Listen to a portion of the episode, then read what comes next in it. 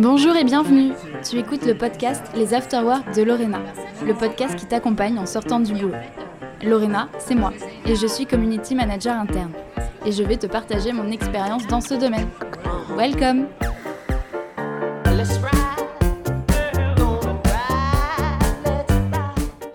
Ce premier épisode est consacré aux origines de ce projet de podcast pour te raconter d'où je viens et où je t'emmène. Je ne sais pas si tu as remarqué, mais on parle peu, voire pas du tout, des campagnes de communication interne. On observe quelques articles sur Google, euh, vite fait une émission de podcast, mais rien de bien glorieux. Alors par contre, la dernière pub de Coca-Cola au Super Bowl ou encore Boursorama qui se paie Brad Pitt pour sa pub télé, ça, on ne peut pas le rater. Mais du côté des entreprises, c'est le néant. Personne ne sait ce qu'il se passe derrière ces portes.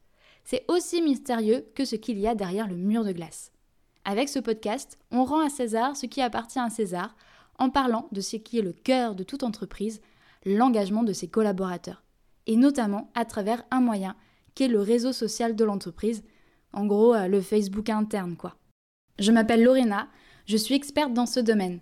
Je vais partager avec toi mon expérience, mon expérience dans l'animation de communautés internes.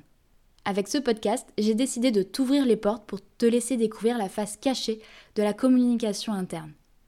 Tu es certainement d'accord avec moi, on en a marre qu'on s'imagine que la com interne se résume à faire une newsletter. Pour engager ses collaborateurs, il faut bien plus, et c'est ce que nous allons voir ensemble. Ici, tu l'auras compris, nous allons parler d'engagement, de collaborateurs, de réseaux sociaux évidemment, de communauté, de contenu. Et nous allons répondre à des questions. À quoi sert un réseau social d'entreprise? Comment faire venir tes collaborateurs sur ton réseau? Comment animer ta communauté? Bref, plein de choses fascinantes pour vous, les communicants expérimentés, vous les novices, vous les étudiants ou vous encore les curieux qui souhaitent en apprendre davantage sur l'animation d'un réseau social interne. J'insiste sur le côté animation, car on pense trop souvent qu'il suffit de mettre en place un réseau social interne et qu'après, bah, ça prendra tout seul. Mais c'est faux. Il faut prendre le temps de réfléchir à une réelle stratégie pour voir les résultats sur l'engagement de tes collaborateurs. Car un RSE, ce n'est pas une newsletter, ce n'est pas un site intranet, cela ne se travaille pas comme tes autres outils de communication. Mais évidemment, c'est fortement complémentaire. Et pour bien comprendre d'où vient ce projet de podcast, je vais te raconter mon histoire et ce qui t'attend dans les prochains épisodes. Je travaille depuis 2013 au sein d'une grande entreprise française et j'ai vu apparaître ce qu'on appelle les RSE, les réseaux sociaux d'entreprise. J'ai animé des communautés et je suis devenue community manager interne. Tu ne vas certainement pas me contredire, quand je te dis que je suis CM, tu dois penser tout de suite aux réseaux sociaux externes, à destination des clients comme Facebook, Instagram ou Snapchat. Moi, je suis CM interne sur un RSE pour les collaborateurs de mon entreprise. J'ai développé une certaine expérience dans ce domaine, j'ai animé des formations au sein de mon entreprise pour accompagner les autres communicants internes dans la prise en main du RSE, et j'ai aussi donné des cours au sein du MBA RH et com interne de l'EFAB de Paris sur les techniques d'animation d'un RSE. Comment utiliser cet outil pour engager les collaborateurs de son entreprise et faire porter les projets de l'entreprise? Tu te souviens de ma réflexion du début de ce podcast? Eh bien, c'est en donnant les cours à l'EFAB de Paris qu'elle voit le jour. J'ai aussi remarqué qu'il y avait très peu de support sur comment animer un RSE, les règles pour faire venir tes collaborateurs et faire vivre ta communauté. Sur la partie technique, oui, bien sûr, il y a de la documentation mais sur l'animation spécifique d'un réseau interne, non.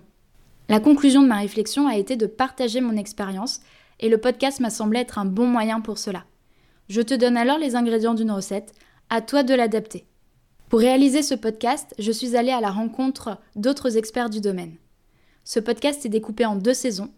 La première saison est centrée sur la découverte, les différents types de RSE, concevoir sa stratégie dite conversationnelle pour créer des échanges entre les collaborateurs les outils pratico-pratiques pour ton planning de publication, ta charte édito et plein de choses encore.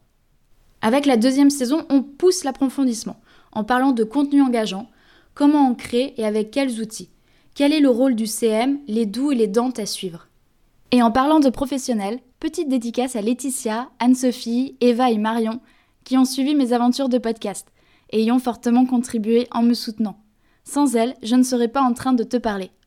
Maintenant, tu es sûrement en train de te dire Ok, elle est sympa avec son intro. Mais c'est quoi exactement un RSE Et à quoi ça sert? On se retrouve alors au prochain épisode pour répondre ensemble à cette question. Et en attendant, n'hésite pas à me suivre sur LinkedIn. C'était les Afterwork de Lorena, le podcast qui t'accompagne en sortant du boulot. Merci pour ton écoute et on se retrouve au prochain épisode. Et n'oublie pas de t'abonner à ce podcast pour être averti de sa sortie. Salut